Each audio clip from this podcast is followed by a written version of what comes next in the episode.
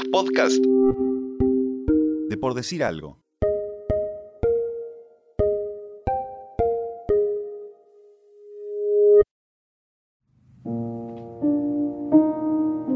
Esto que suena es una canción que compuso Luciano Superbiel.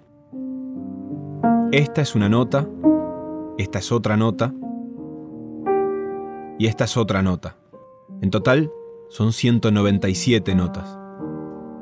Cada una de ellas representa a una de las personas que aún sigue desaparecida por la dictadura militar que gobernó Uruguay entre 1973 y 1985. Cada nota es un destino pendiente, una pregunta flotando en el aire, una historia que no terminó. La dictadura militar uruguaya fue una más de las dictaduras de derecha que azotaron Latinoamérica durante las décadas del 60, 70 y 80. Consecuencias se extienden hasta hoy. Son económicas, políticas, sociales y culturales. La persecución ideológica fue un sello característico, una marca oscura que implicó la desaparición, tortura y asesinato de miles de personas en el continente. Hay historias que nunca pudieron ser contadas, hay historias que desaparecieron durante días, semanas y años, y hay otras historias que pudieron ser recuperadas con los años, para sacarlas del olvido. Esta es una de ellas.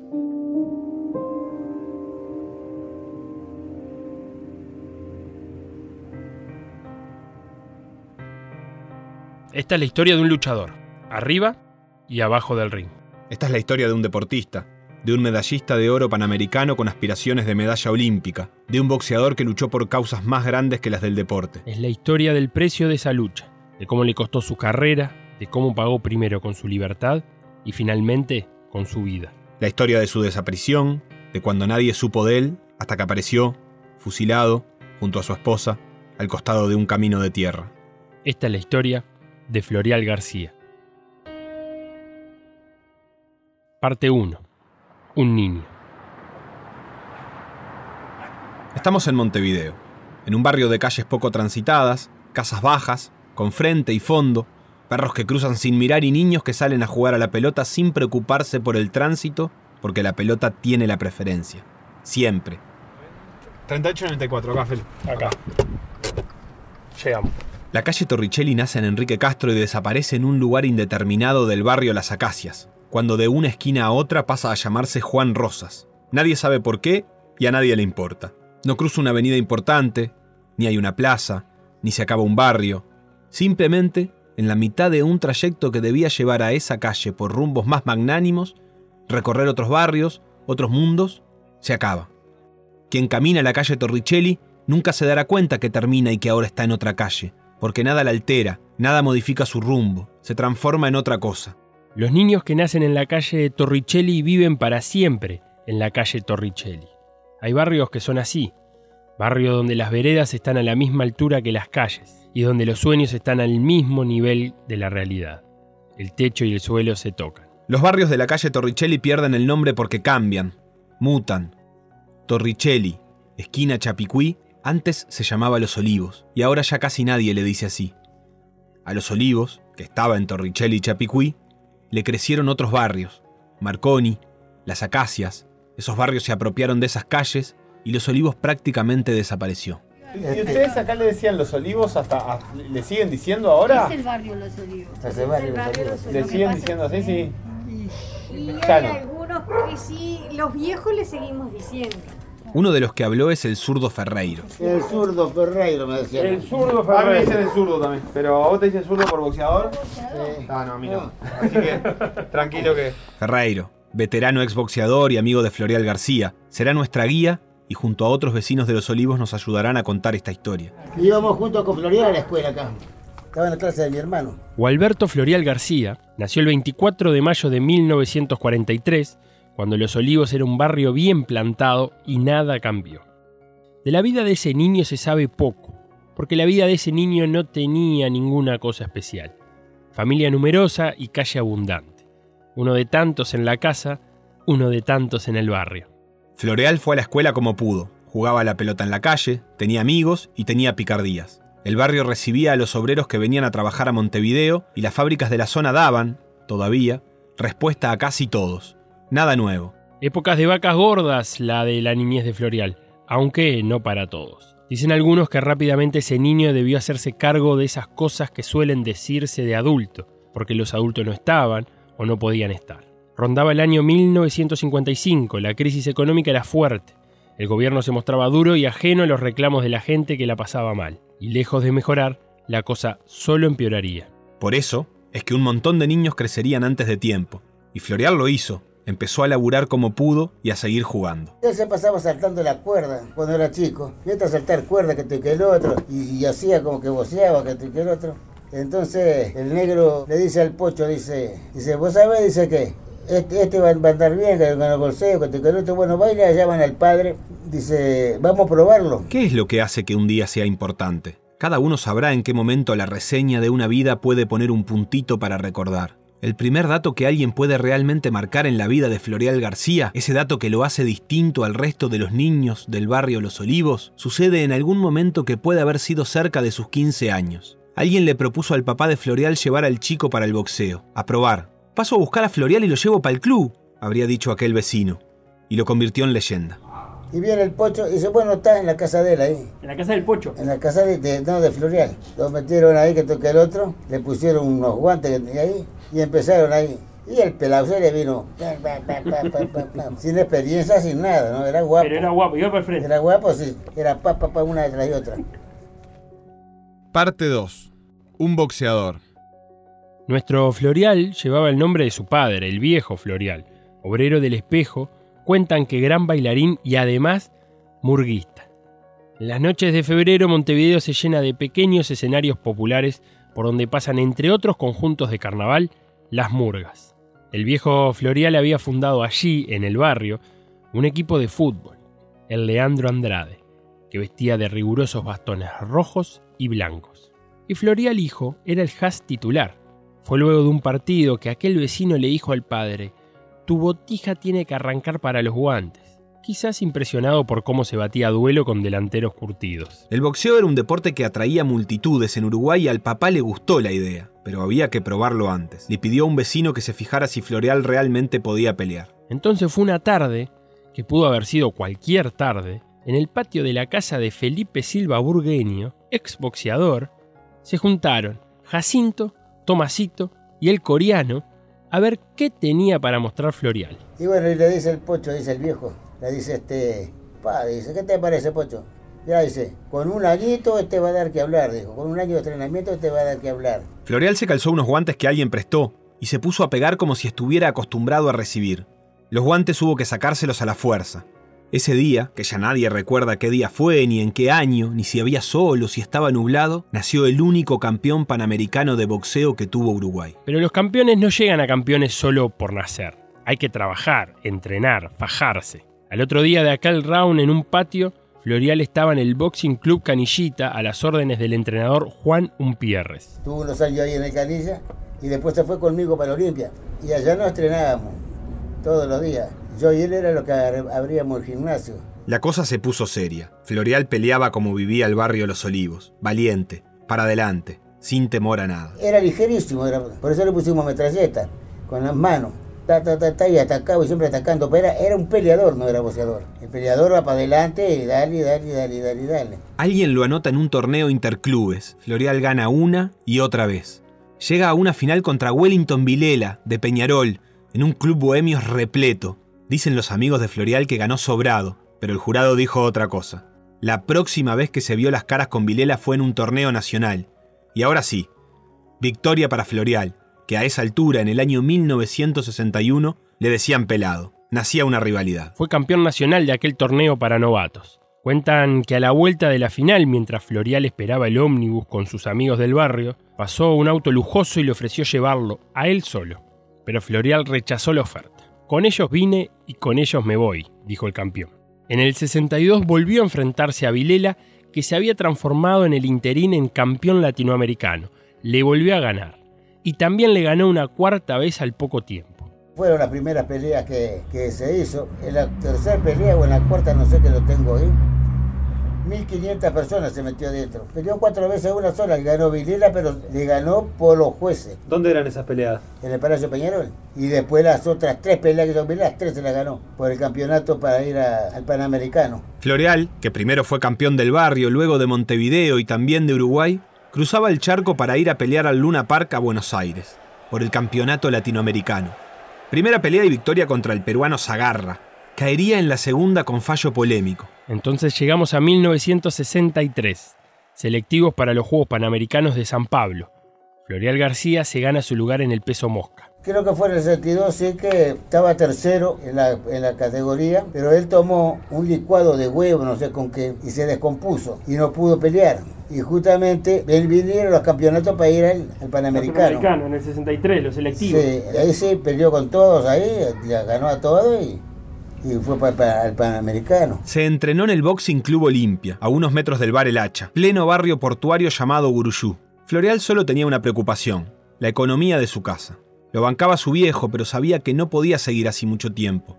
Los dirigentes ya le habían prometido en el latinoamericano un empleo público, pero no se había concretado. Una buena actuación en los Panamericanos quizás fuera la puerta de entrada a ese trabajo. Ya estando en San Pablo, una noche antes de debutar, lo van a buscar a su habitación y le piden que se dirija a la puerta de la Villa Olímpica. No entendía nada, y menos entendió cuando en la puerta se encuentra con el cascarilla Ademar da Silva, el negro Pla y el Pocho, tres amigos de barrio, un pedacito de los olivos que se fue hasta allá sin avisar. El pocho fueron a dedo. Con, eh, con, con dos de acá, como uno, uno, uno, uno un gurí era menor todavía. Este, y se fueron a dedo y llegaron allá a la, a la villa. Entonces, ¿qué hacían para comer? Agarraba a Floreal, le prestaba la, la campera y eso. Entonces iban, entraban y comían. Salía ese, entraban, le daba la campera al otro, entraban y comían. Porque fueron sin un mango. Sin nada. La primera pelea fue contra el argentino Camargo. Tres rounds le duró. Segunda ronda con el araucano José Flores, que al perder le dijo a los amigos de Floreal, pueden ir festejando, va a ser el campeón. Para que se cumpla la profecía del rival, primero había que ganar la final, y nada menos que contra el local Pedro Díaz. El estadio se venía abajo al grito de Brasil, Brasil, Brasil. Díaz pegaba, pero por cada golpe que Floreal recibía daba tres. Nunca bajó el ritmo el uruguayo. Díaz se dedicó a aguantar, la gente lo supo. Los gritos se fueron apagando a medida que la pelea avanzaba. Terminó el brasilero contra las cuerdas salvado por la campana. El silencio del público era un reconocimiento a la labor del uruguayo. Pero el boxeo tiene esa extraña tradición de beneficiar a los locales. Entonces, cuando el árbitro tiene la mano de los dos boxeadores, todos dudan. Los brasileños, la delegación uruguaya, los amigos del barrio. Y entonces, el juez levanta la mano de Floreal. Señores, el campeón y oro panamericano era uruguayo. Y ahí, en ese preciso momento, terminaría el boxeador y empezaría el militante. Parte 3. Un militante. La vuelta de San Pablo debería haber funcionado como pista de lo que luego sucedería. Orejear las cartas. Los amigos del barrio de Floreal no tenían un peso para volverse. El boxeador hizo gestiones con la delegación de esgrima que tenía algunos oficiales de la Fuerza Aérea. Y cuando se vinieron, Florial había, había hablado para que ellos se vinieran con, con, con, con ellos. Pero ¿qué pasa? El, avión venía muy cargado de contrabando y los dejaron a ellos por traer todo un contrabando que trajeron grande, porque si no eh, era un avión de la Fuerza Aérea. Si se pasa de peso, ya eh, se viene abajo. Cuentan que lo tuvieron que parar entre cinco para que no le pegara al piloto. Los militares trajeron consigo varios electrodomésticos de contrabando, pero el exceso eran los amigos de Floreal. La vuelta de Floreal a Montevideo tuvo festejos y promesas incumplidas. Para llegar a los Juegos Olímpicos de Tokio debía mantenerse amateur, y para mantenerse amateur debía conseguir un ingreso de algo. Ese trabajo prometido nunca llegó. Le habían prometido trabajo. Bueno, no se lo dieron. Entonces vienen las Olimpiadas a Tokio. Y estaba nombrado él. Un día te- te- lo encuentra el pocho y le dice, le dice Florial, dice, medio llorando, dice, se burlan de mí, dice que toque el otro, dice, porque me prometieron esto, aquello, así, así, así, así, no me dieron nada. Ahí este se van para Mina y allá consiguen un trabajo, allá consiguen un laburo. Algunos dicen que Floreal se enteró que entre los 10 que viajarían a Tokio, además, habían dos boxeadores y ocho delegados. Y protestó, y preguntó por qué tanta gente, y por qué tan pocos deportistas, y por qué no viaja un entrenador. Ya estamos en los 70. El presidente Jorge Pacheco Areco le había encomendado a los militares la lucha contra el movimiento guerrillero Tupamaros, y los excesos de la fuerza de seguridad estaban a la orden del día. Incluso una vuelta veníamos del gimnasio a tomar yogur, justamente en la esquina de la parada mía de los diarios ahí. Y vienen los milicos y nos detienen y nos revisan todos los todos los bolsos. No dijeron nada, vinieron, nos revisaron los bolsos, nos dieron los bolsos, tiraron toda la ropa. Y bueno, ¿qué tira? ¿Qué hace? Matatá puede irse. A Florial nunca le gustaron las injusticias, a ningún precio. Y entonces Florial, con proyección de medallista olímpico, cambió su viaje a Tokio por un trabajo en La Valleja. Él dijo que, que, que, se, que si, no, si no le daban el, el, trabajo antes, no peleaba, se iba, desertaba. Entonces, este, como no le dieron trabajo, antes de que él desertara, como ya, ya, ya lo sabían todos los capos de la, de la Federación Uruguaya Boxeo y todo eso, bueno, no lo, no lo llevaron. Tuvieron mal en no dejar, en no llevarlo. Todo lo que hicieron lo hicieron mal con Florial. Florial, como ayudaba a sus amigos, empezó a ayudar a cualquiera que lo precisaba. Militancia, que le llaman. Pero eran años donde no valía ayudar. Su primera caída preso fue en 1971. Lejos había quedado el boxeador, cerca quedaba lo peor. Pero en el medio quedaban los amigos. Floreal García salió de la cárcel cuando tuvo que salir. Y no antes. Estaba en Punta Carretas cuando más de 100 presos políticos se iban por un túnel del centro penitenciario de máxima seguridad del país, una de las fugas más memorables de la historia. Alguien le dijo que no, que él no se iba. Estuvo acá en, el, en la grande, como es en, en Punta Carreta. Entonces cuando se, cuando se escapan todos los 105, su padre se iba a escapar. Entonces le dijeron, vos no te escapes, dice que ya te van a presentar una vía corpus y vos te vas. Entonces escaparon, pero él se fue creo que a la semana, se fue en libertad. Cuando salió se encontró con Mirta Yolanda, la Yoli, que era encontrarse con el amor, y se fueron a Chile. En Chile vivió en el lugar que finalmente quería, con un clima tenso, pero que era de esperanza. Era el gobierno de Salvador Allende. Y, y enseguida ya se fue para, para Chile. Y allá en Chile había bronca ya con el, con el presidente. ¿Con Allende? Sí, había bronca que, que el otro y estaba muy, muy fulera la cosa. Y de ahí se va para Argentina. Floreal, Mirta Yolanda y un pequeñísimo Amaral, el hijo de ambos, llegaron a Argentina cuando todavía no había dictadura. En Argentina todavía quedaba algo de cuidado, pero duró poco. Bueno, y allá en Argentina estaba en una fiesta de un amigo uruguayo también allá, de la fiesta de un cumpleaños de un pibe, y sale con otro a comprar un pollo. Entonces cuando salen, demoran y demoran y demoran y demoran. Tenían todo rodeado ahí, los milicos. Entraron ahí a donde estaba la fiesta y preguntaron por la mujer, la Yolanda. Bueno, Yolanda se abrazó al gurí y la llevaron. Y después la, él ya estaba en cana, y el otro también. Y ahí fue que después lo trajeron, vinieron para, lo trajeron para acá, que fue que lo mataron ahí en Soca. Hagamos un paréntesis en lo que nos cuenta el zurdo Ferreiro. Lo que pasó entre que los detuvieron en Buenos Aires y sus cuerpos aparecieron fusilados en Uruguay fue durante mucho tiempo un misterio. También fue un misterio qué había pasado con el pequeño Amaral. Y fue así durante años, muchos, demasiados. Hasta que un señor que se llama Julio y se apellida Abreu logró sacarse el miedo del cuerpo. El miedo que lo había llevado a esconderse primero en cualquier lado y cuando volvió la democracia se tuvo que esconder dentro suyo. Julio tenía miedo y no podía hablar, hasta que un día se dio cuenta que no podía más. Habían pasado 30 años y habló por primera vez. Un día, ya en democracia, Julio entró a un juzgado y revivió la historia de Floreal García, de quien lo último que se sabía es que estaba en Buenos Aires. Un día, pasados 30 años, Florial dejó de flotar en el aire como su calle Torricelli y se hizo presente. Así habló Julio. Nos encontrábamos reunidos junto con otros uruguayos cuando quedaba poca comida y nos mandaron a comprar un pollo. Y ahí Florial se ofrece a acompañarme. En la calle, cuando salimos del apartamento, vamos hasta la esquina y damos la vuelta. A mí, en lo personal, se me terminó el mundo. Y ahí pácate.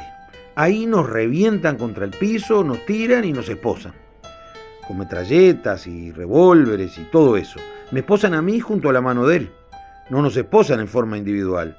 A él lo levantan y nos tiran en un coche en la parte de atrás. Yo no entendía nada. Yo desconocía ese tipo de acción. ¿Por qué venía? Y ellos me decían, así que robando coches, hijo de puta. A mí me quedó registrado eso del robo de coche, por lo cual mi memoria decía, bueno, está, pero me van a reconocer que yo no robé coche ni nada por el estilo. Y Floreal me decía, nos van a matar.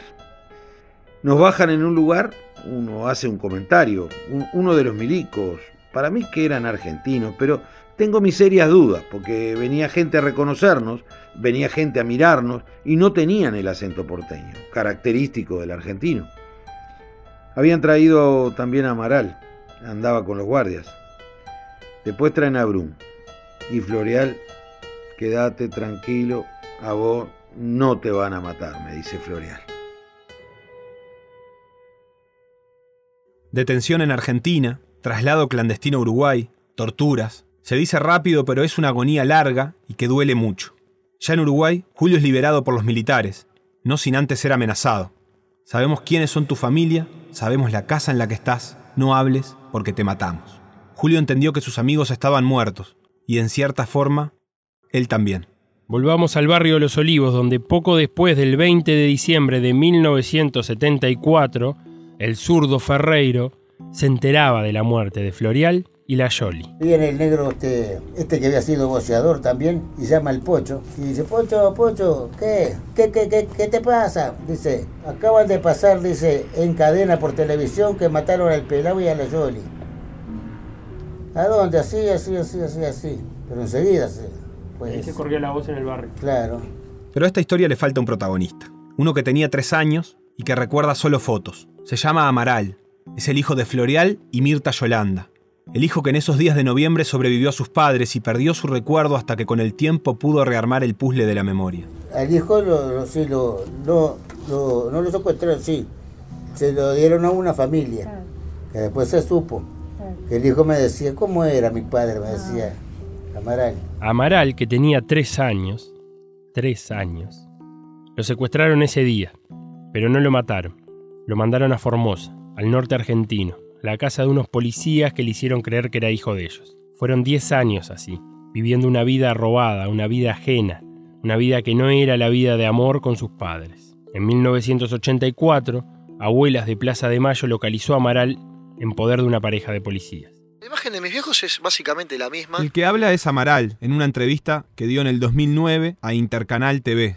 No la, no la, no la modifica, simplemente la refuerza, la, la pone le da más vida, le da más, más, este, más realidad, o sea, los pone más en, carne y hueso, o sea, lo, saca de esas fotitos que yo tenía de ellos, eh, lo saca de ahí para darle, casi que le da movimiento, le da a esa parte, esa historia, a ese lugar escondido en mi memoria, porque última sé que lo tengo en todo, el, el, periodo que yo tuve con mis padres, que es el periodo que estuvimos en Buenos Aires, después cuando estaban en Uruguay a mí no me traen, todo ese lugar lo tengo. Eh, salvaguardado a partir de la memoria de Julio. O sea, y lo tengo ahora en, mi archivo personal. En septiembre de 1985 la justicia le restituye su verdadera identidad a Amaral, luego de que los resultados confirmaron que era hijo de Mirta y Floreal. Amaral García, el hijo del campeón panamericano uruguayo Floreal García, se convirtió así en el nieto recuperado número 26 de las abuelas de Plaza de Mayo. Entonces Amaral pasó a vivir con su familia biológica en Uruguay. Florial no. Florial vive en la memoria de su hijo y la de todos. Pero no solo eso. Los vecinos lo recuerdan. Una de esas memorias al servicio del futuro es la del zurdo Ferreiro, que en un momento cambió el ring por una hoja en blanco y empezó a garabatear rimas. Sabía, siempre supo, que uno de sus poemas tenía que dedicárselo a Florial. Y así fue. Y así suena. Estos versos llegarán con brillazón de tapacio, al rancho humilde del palacio y todos lo aceptarán. Pues si estallara un volcán quizás, quizás que nadie se asombre, pero la hazaña de un hombre esterneció tres millones de uruguayos corazones aplaudiendo así su nombre. Boceador noble y genuino, macho uruguayo y valiente, con el sudor de su frente, él supo abrirse camino. Hoy el lazo del destino a tus laureles enlaza y el voceo que te abraza con un amor soberano, porque Dios puso en tus manos todo el valor de mi raza. Siempre serás un baluarte floreal en nuestra memoria, y que el bronce de la historia haga tu cuerpo arrogante. Que Carlos Gardel te cante cubierto de blancos tules, y que el poeta Regules, cantor de la tradición, abrazado a su madero, te cante junto al fogón. Sepan todos venerar la grandeza del campeón y haya en nuestro corazón un lugar para florear, para quien supo luchar con bravura y con tesón, que nunca se arrodilló ante asesinos tiranos, ratas, buitres inhumanos cegados por la ambición. Los niños que nacen en la calle Torricelli viven para siempre en la calle Torricelli. Y Florial García nació un 24 de mayo en Los Olivos, murió un 20 de diciembre en una ruta de Canelones, fue campeón panamericano, peleó hasta que la dignidad le dijo basta y siguió peleando hasta que la vida le dio. Y cuando eso se acabó, se quedó viviendo para siempre en la plazoleta de Torricelli Chapicuí, donde todos los años los vecinos aún recuerdan que de aquel barrio que ya no existe, entre esas dos calles que se pierden en el mapa montevideano, salió el único campeón panamericano del boxeo uruguayo.